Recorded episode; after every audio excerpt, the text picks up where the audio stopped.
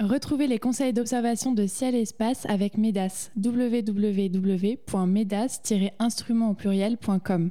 Et jusqu'au 31 décembre, profitez d'une offre de réduction de 20% sur votre tout premier abonnement à ciel et espace en utilisant le code podcast. Rendez-vous sur cielespace.fr slash abonnement, sélectionnez la formule d'abonnement qui vous convient, papier, premium ou numérique, puis renseignez le code podcast, P-O-D-C-A-S-T.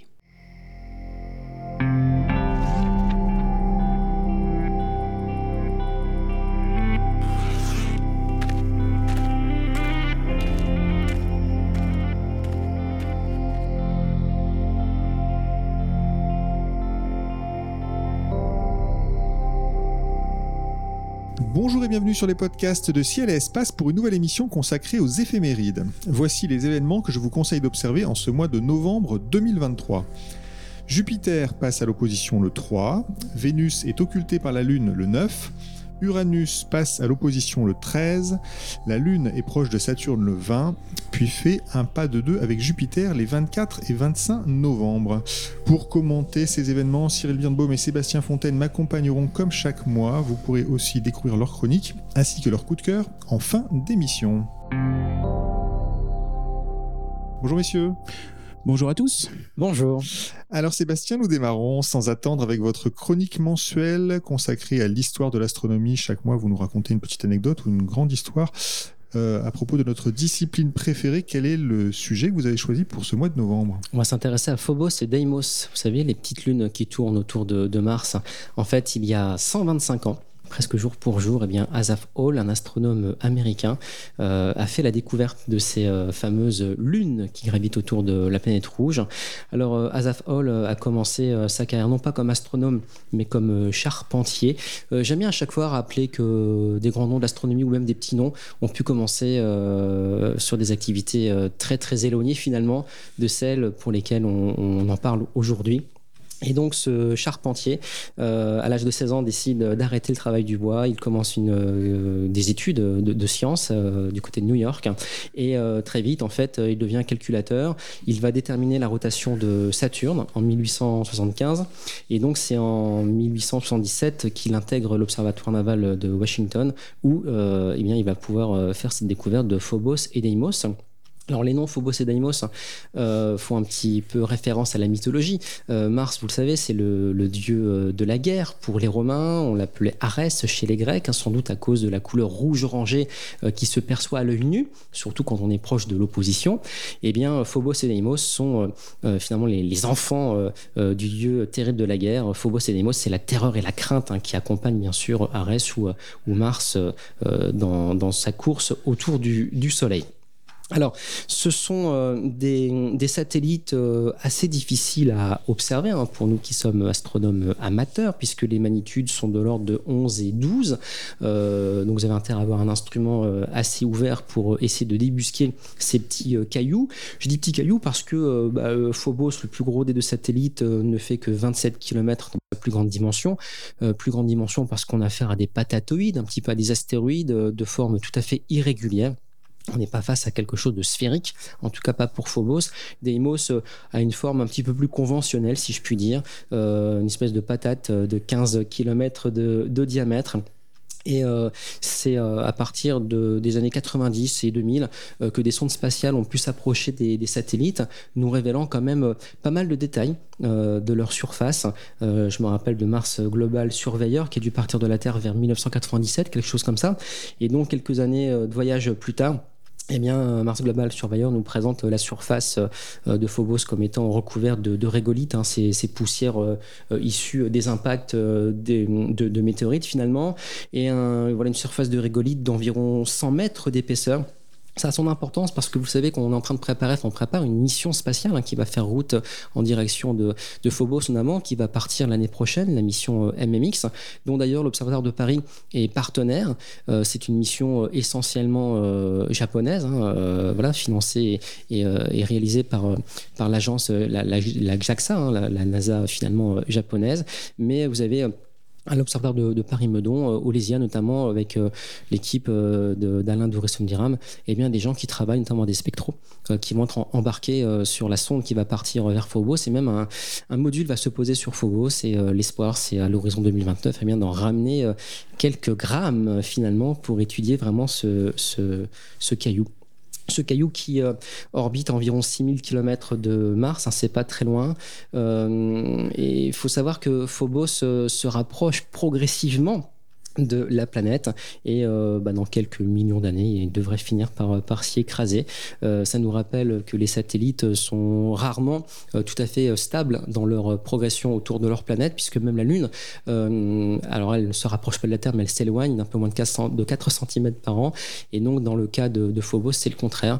voilà une chute inexorable ou du moins euh, on, pourrait penser que quand Phobos va s'approcher euh, de Mars, eh bien, euh, les forces de marée vont, faire leur travail. Phobos va être déchiqueté littéralement et certainement qu'un anneau de matière prendra place finalement autour de, Mars, un peu comme on en voit actuellement autour de, Saturne. Quant à Deimos, Deimos, hein, me direz-vous, eh bien c'est le contraire. Deimos est plutôt sur une, voie qui l'éloigne peu à peu de Mars. Je suis rassuré là parce qu'en fait moi je ne savais pas que Phobos se rapprochait de, de, Mars. Je savais que la Lune s'éloignait de la Terre et donc euh, l'inquiétude de tous, c'était de se dire que dans des milliers d'années, bah, on n'aurait plus d'éclipses de soleil sur Terre. Et la bonne nouvelle, c'est qu'on pourra aller sur Mars les voir. Oui, alors figure-toi que c'est très bien ce que tu dis, et je pense que tu, tu, tu penses à ça. On, a sur YouTube, par exemple, des, des vidéos qui nous montrent Phobos, hein, qui transite devant le Soleil. Donc on n'a pas d'éclipse totale, mais des espèces d'éclipses annulaires. Et euh, grâce à ces occultations, on voit clairement le profil de Phobos devant le Soleil. Euh, tu viens d'en parler, c'est vraiment des, des, images assez spectaculaires que d'assister ah oui, à des éclipses finalement qui ont lieu non pas sur Terre, mais plutôt euh, sur Mars ou très proche de, sa surface. Donc euh, c'est un petit hommage à Asaph Hall qui a découvert donc ces deux lunes il y a 125 ans, presque jour pour jour. Exactement. Très bien, alors on commence à éplucher maintenant la liste des événements du mois avec euh, Jupiter qui est en majesté cet automne puisqu'elle passe à l'opposition ce 3 novembre. Cyril, ça signifie donc que les conditions pour l'observer sont désormais optimales pour cette année, c'est bien ça? Oui, c'est exactement ça. C'est-à-dire qu'on a un alignement euh, presque parfait là entre le Soleil, la Terre et Jupiter. C'est-à-dire que Jupiter est au plus près euh, de, euh, de, la Terre. Donc c'est le bon moment pour l'observer au moment du passage du méridien, qui est aux alentours de minuit, hein, bien sûr. ce qu'il faut, alors déjà, où est Jupiter? Donc Là, je crois que depuis cet été, on n'a pas trop de problèmes pour la voir parce qu'il y a un, beau phare. Il y a un beau phare. C'est-à-dire que cet été, il fallait attendre 2 heures du matin pour la voir. Là, vous l'avez euh, dès la tombée de la nuit, hein, euh, sans aucun problème. Euh, elle est en fait entre les Béliers et, les Pléiades. Et pour ceux qui sont plus habitués à l'observation du ciel et de la reconnaissance des constellations, en gros, elle est au-dessus de la queue de la baleine, quoi.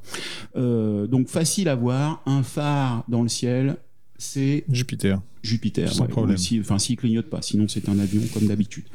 Euh, donc elle est en gros à 4 unités astronomiques de la, de la Terre, ça fait 4 fois 150 euh, millions de kilomètres là.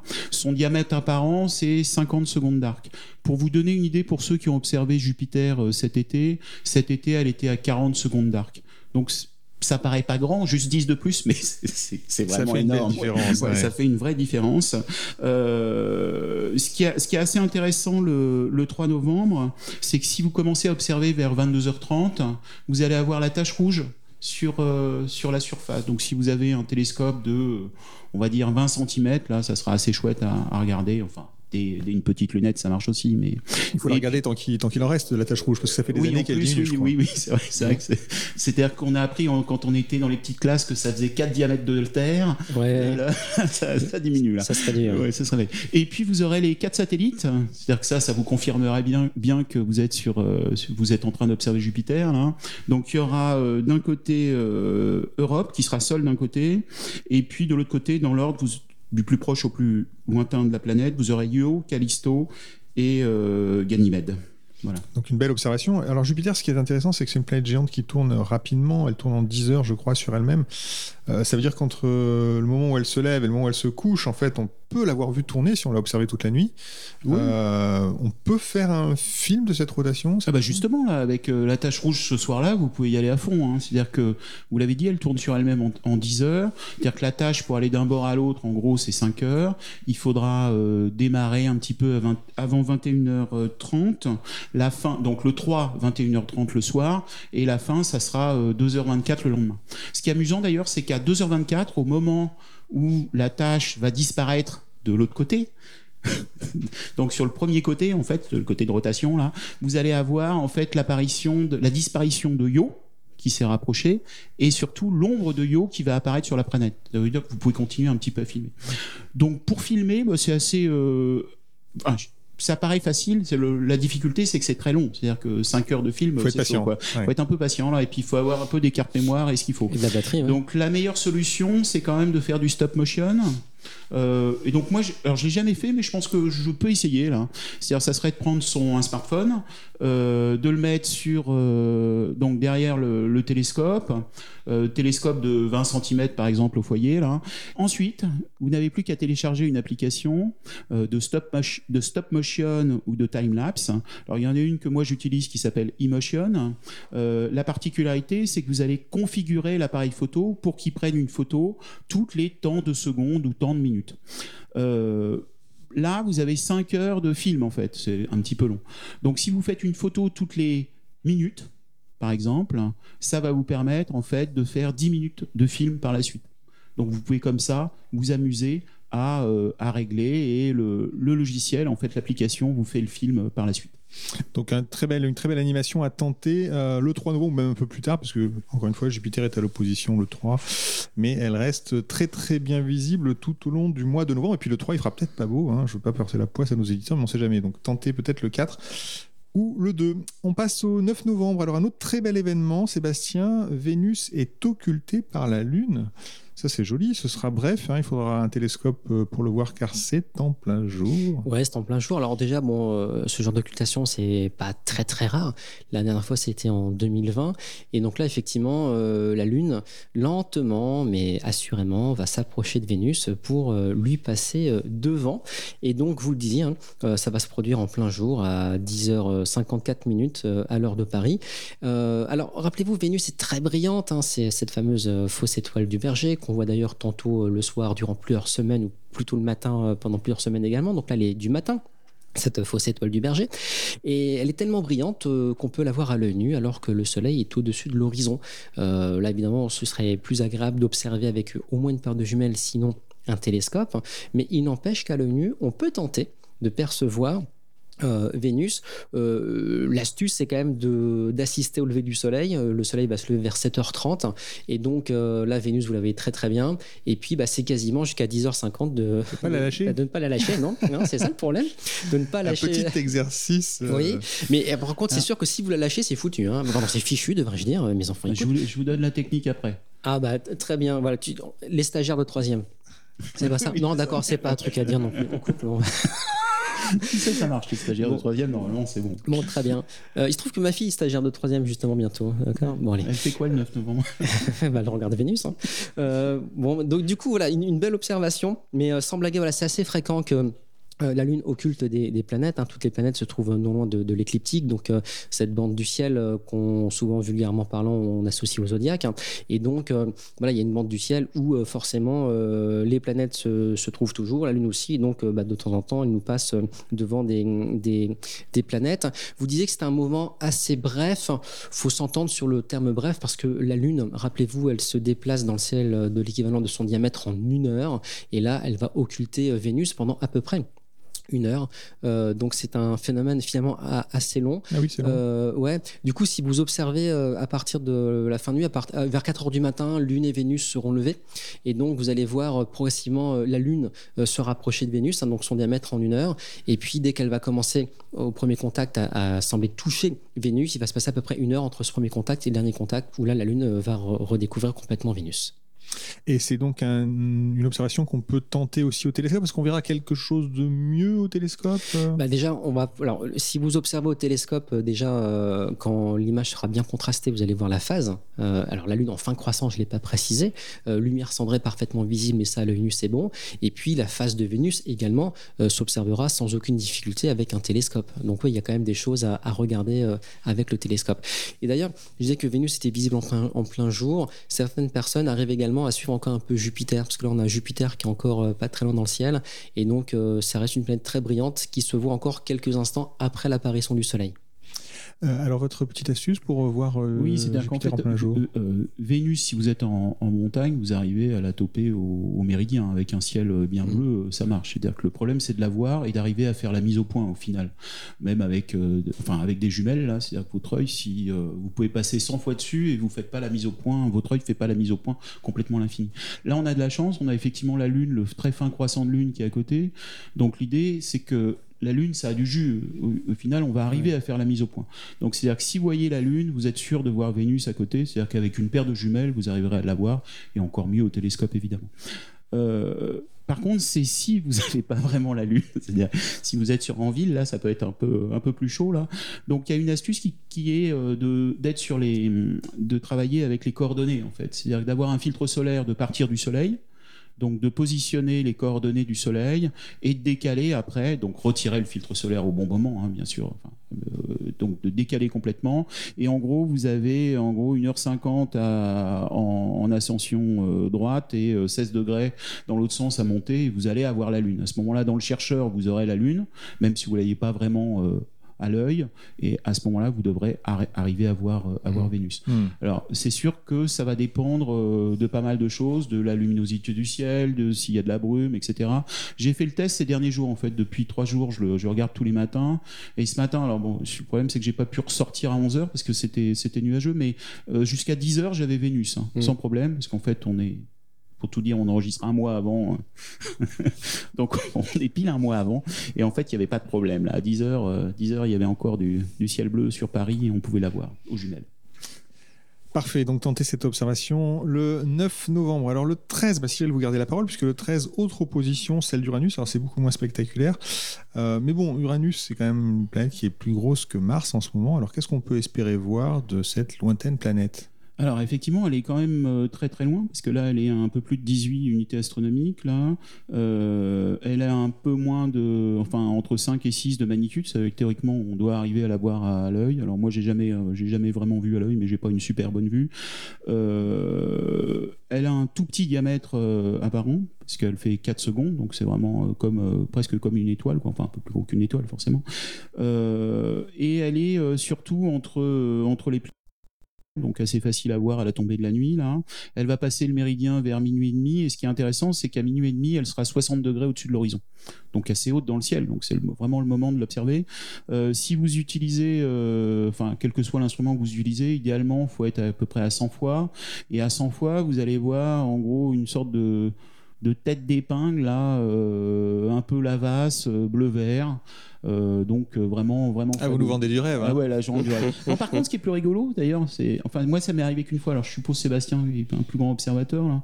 C'est-à-dire qu'au au 300 mm, j'avais réussi à voir Triton. Ah oui. C'est-à-dire qu'on arrive quand même à voir un satellite, et je pense que pour voir les.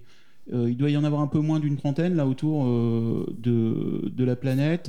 Et il y en a cinq, on dit qu'il y en a cinq qui sont visibles euh, donc au télescope, mais j'imagine qu'il faut bien 400, Ouais, ouais, un, truc, ouais, ouais. un truc très très gros pour voir. Mm. Euh, tri- euh, Triton avec un, un 300, ça le fait. Alors peut-être qu'en dessous, ça le fait aussi. Ouais, J'ai jamais essayé en dessous, Ouais. mais euh, ouais, 300, 400, euh, Ouais, sans aucun voilà. problème. Il faut quand même un peu de matériel.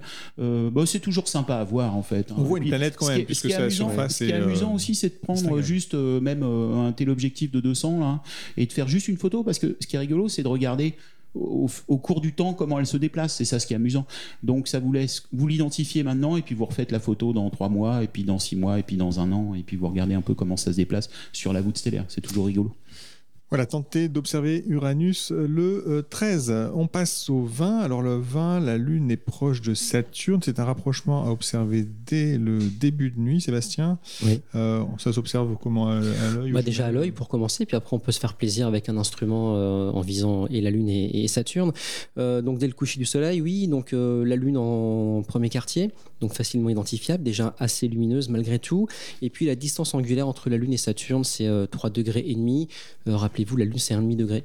euh, de diamètre apparent donc euh, c'est pas très loin sans être non plus hyper proche il n'y a pas d'occultation euh, possible ce soir pas comme euh, il y a quelques jours Euh, donc la Lune, si vous observez déjà l'œil nu, bah, il y a la mer des crises, ma préférée, qui se démarque très très bien, euh, quelque part entre le Terminateur, donc la limite jour-nuit, et le limbe euh, de la Lune. Et puis quand vous approchez du Terminateur, eh bien vous allez forcément traverser les différentes mers, comme la Sérénité, la Tranquillité. Et puis avec un télescope, avec un faible grossissement, faites-vous plaisir, regardez sur la partie nord de la Lune, et vous verrez des cratères comme, comme Eudoxe et, Aristote. hein. Ça, c'est toujours joli à regarder. Saturne, quant à elle, eh bien, les anneaux, hein, pour les voir au télescope, faut grossir au moins 50 fois. Euh, invisible à l'œil nu depuis la Terre, une paire de jumelles euh, n'est pas suffisante pour révéler les anneaux. Et puis, euh, chose intéressante, hein, vous le signaliez à plusieurs reprises déjà ces derniers temps, les anneaux sont assez fins puisque, euh, bah, comme tous les 15 ans, en 2024, euh, Saturne va nous présenter ses anneaux euh, vus par la tranche. Et comme les anneaux sont très fins, pas plus d'une dizaine, une quinzaine de mètres d'épaisseur, bien pendant quelques soirées d'observation, surtout avec du matériel d'observation d'amateur, les anneaux semblent disparaître. Ce qui peut être frustrant si pour la première fois de votre vie vous cherchez à voir Saturne en 2025, bah, vous risquez de ne pas voir les anneaux. Mais ce qui est très chouette quand même, c'est qu'avec un petit instrument, vous pouvez mettre en évidence l'ombre des anneaux portés sur la planète. Et ça, euh, c'est quand même plutôt chouette. Et euh, euh, je suis assez ému de reparler de la disparition des anneaux, parce que figurez-vous que ça marque le 15e anniversaire de mes prises de parole au podcast. Et je me souviens avoir euh, traité de ce sujet il y a 15 ans. Incroyable. Euh, voilà, super. Nous sommes si- donc si vieux. commencé quand t'avais 15, t'as commencé quand t'avais 15 ans. alors. Ouais, exactement. ouais. C'est Ouais, chouette, tout ça. à fait à la maternité. Maman me donnait le biberon en même temps. Euh, 15 ans de podcast. Bon anniversaire, Sébastien. Ouais, alors. donc euh, voilà, donc les salades célestes, hein, comme diront certains, euh, voilà, qui, euh, qui se moquent de moi parfois et vous aussi d'ailleurs. Euh, voilà, donc elles sont, euh, elles sont bien, bien rendues. Bref, donc voilà, une belle observation quand même. En tout cas, sans blaguer, regardez Saturne euh, dès maintenant et euh, durant les mois à parce que oui, c'est très intéressant de voir les anneaux se refermer jusqu'au moment où on ne les verra plus. L'heure de la chronique photo est arrivée. Cyril, vous nous conseillez chaque mois sur la meilleure façon de réussir une astrophoto de votre choix. Ce mois-ci, alors le thème de votre chronique, vous l'avez dit av- avant l'émission et j'avoue que j'ai pas compris. Alors c'est quoi? C'est pas Pythagore. Ah, c'est pas Pythagore, c'est-à-dire Là, comme ça, dit comme ça, c'est C'est compliqué. Thalès hein Eh ben, non, ouais, c'est exactement ça. C'est exactement. T'as trouvé, bravo, t'es trop fort. Donc c'est exactement ça. Il y a Fanny. Fanny, c'est ma fille. Il y a deux jours, elle est arrivée sur moi en me montrant une, une photo sur son smartphone en disant je veux faire ça. Donc ce qu'elle m'a montré, c'est euh, l'homme de Vitruve. Vous voyez, donc c'est euh, Léonard de Vinci. Voilà, tu fais bien le geste. C'est la radio, mais je, sais faire le. Un carré, un cercle dans le carré, et puis on a euh, un personnage qui euh, bouge les bras, qui fait un peu le, le papillon. Alors, il faut savoir que Fanny est une ado. Donc, Sébastien, toi, tu connais pas, t'as les pré-ados. euh, David connaît bien les Ouais. ados. Et ce qu'il faut comprendre sur les, euh, sur les ados, c'est qu'on comprend pas toujours. Voilà, tu, tu verras dans le futur. Donc, ceux qui, ont- si on- qui- ceux qui en ont eu ou qui en ont comprennent très bien ce que je veux dire. Donc, c'est-à-dire qu'en communication, c'est pas toujours ça. C'est-à-dire que tout d'un coup, il y a un vide entre l'ado et le, enfin, le pré-ado et l'ado. Tout d'un coup, il y a des mots qui, Il faut comprendre la demande. Faut, faut, faut comprendre, faut comprendre la demande. Donc, euh, donc me montrant l'image, bah, je lui dis que dans le tiroir en haut à droite, euh, il y a un crayon, euh, une règle et puis un compas. Elle a qu'à le faire. Quoi. Enfin, je veux dire, elle prend une feuille. Et euh, donc en fait, c'est pas du tout ce qu'elle voulait faire. Ce qu'elle voulait faire, c'était prendre une photo de sa copine directement de la même taille que la lune. Pas mal, d'accord? Donc forcément, je lui ai dit, bah, tu connais Pythagore? Et donc, elle m'a dit, bah oui, Pythagore, euh, racine carrée, les carrés. J'ai fait, non, bah en fait, c'est pas Pythagore. c'est moi qui m'étais gouré. C'était c'était justement Thalès. Donc, Thalès, allez, c'est parti. Donc, vous avez à la fois euh, le, le photographe qui va être un endroit. Donc, entre le photographe et euh, la Lune, on va avoir donc euh, le personnage. Donc là, on va dire que c'est Fanny. Donc, Fanny est devant, devant le photographe.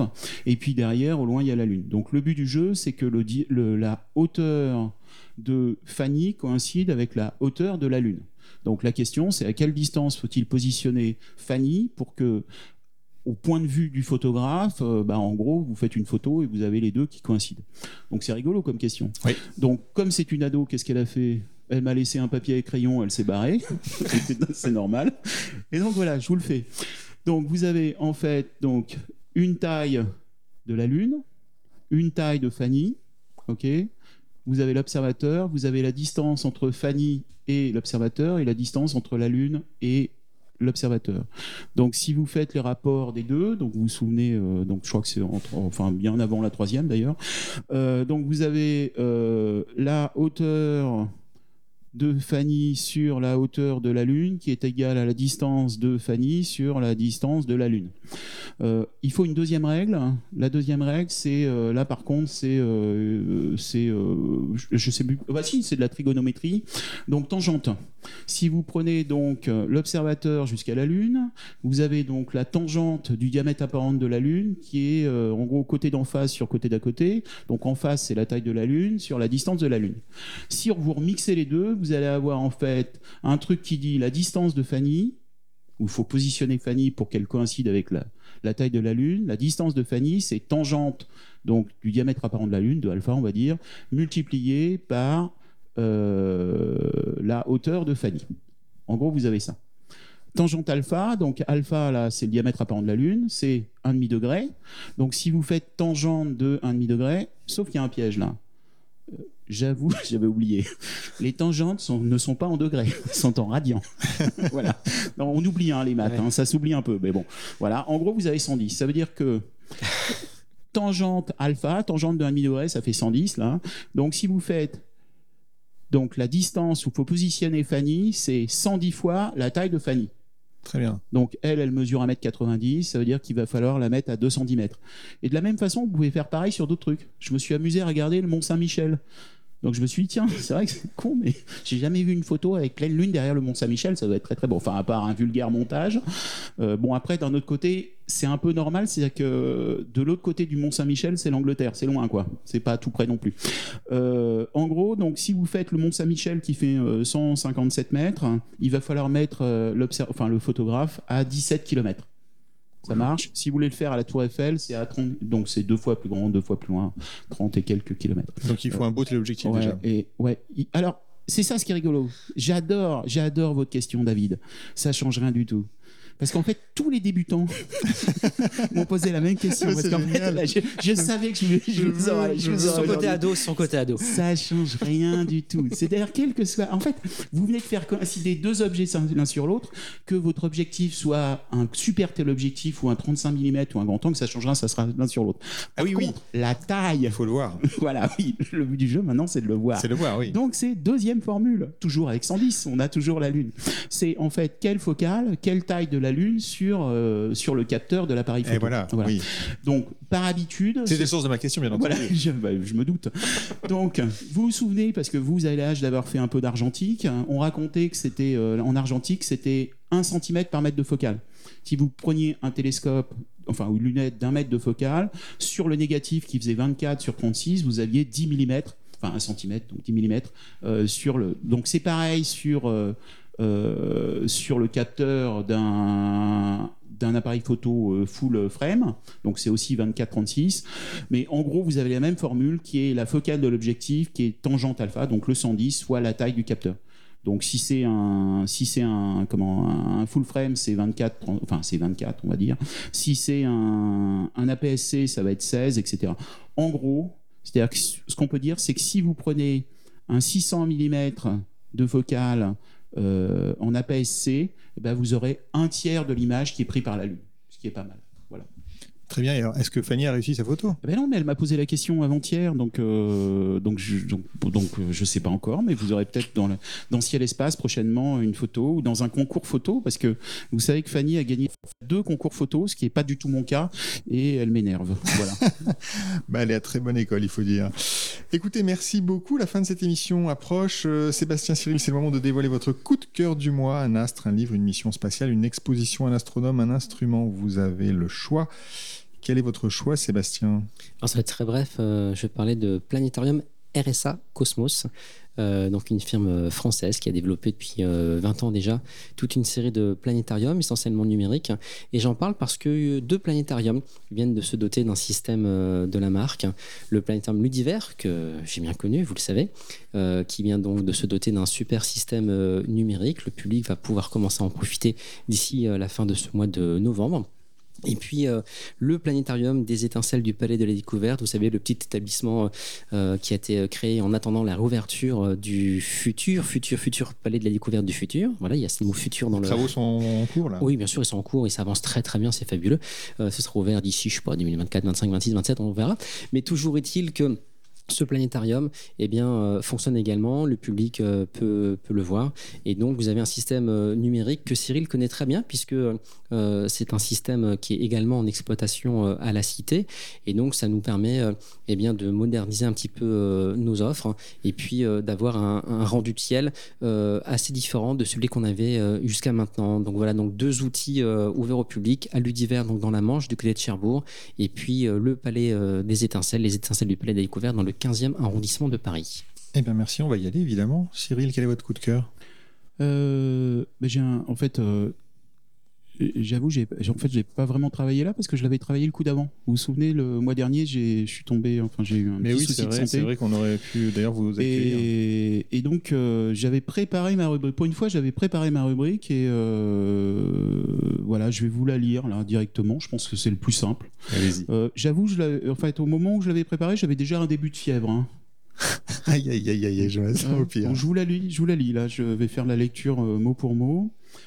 Euh, donc le titre c'est coup de cœur sur une astuce d'astrophotographie.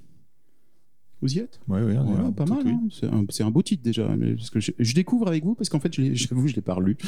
Alors, l'astrophoto- l'astrophotographie, pardon, l'astrophotographie est un passe-temps fascinant et enrichissant qui nous permet de capturer la beauté du ciel nocturne. Cependant, prendre de superbes photos d'astrophotographie nécessite quelques trucs et astuces essentiels. Dans cet essai, nous discuterons en détail de mon conseil d'astrophotographie préféré, notamment de l'importance d'utiliser un trépied robuste et un déclencheur, de choisir un endroit sombre avec une pollution lumineuse minimale, et d'expérimenter différents réglages de l'appareil photo pour des résultats optimaux. L'un des aspects les plus critiques de l'astrophotographie est la stabilité.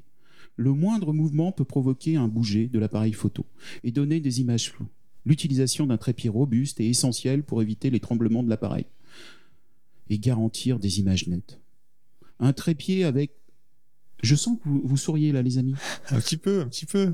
Non, il y y quelque Dites- chose ne va pas Dites-nous tout, dites-nous tout.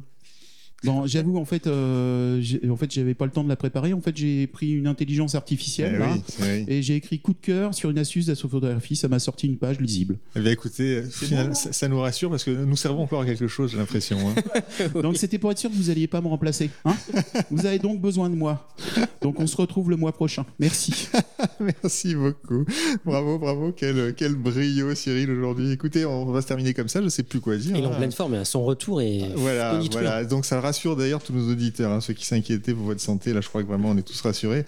Eh bien, écoutez, merci beaucoup, messieurs. Les éphémérides de Ciel et Espace sont terminés pour ce mois-ci. Si vous écoutez ce podcast en tout début de mois, rappelez-vous que du 3 au 5 novembre, il y a ce magnifique salon Explore Espace à Montrouge organisé par l'Association française d'astronomie avec des astronomes, un prix Nobel, enfin il y a un programme absolument extraordinaire, donc venez, si vous écoutez ces éphémérides après le 5, eh ben, il fallait les écouter un peu plus tôt. Euh, merci beaucoup Sébastien Fontaine et Cyril Birbaum pour vos précieux conseils d'observation. Merci à Nicolas Franco qui était à la technique. Cette émission été présentée comme chaque mois par David Fossé. Je vous donne rendez-vous au mois de décembre. Et d'ici là, si ce n'est déjà fait, abonnez-vous à Ciel Espace ou laissez un commentaire sur votre site de podcast préféré. Merci à toutes et à tous et bonnes observations.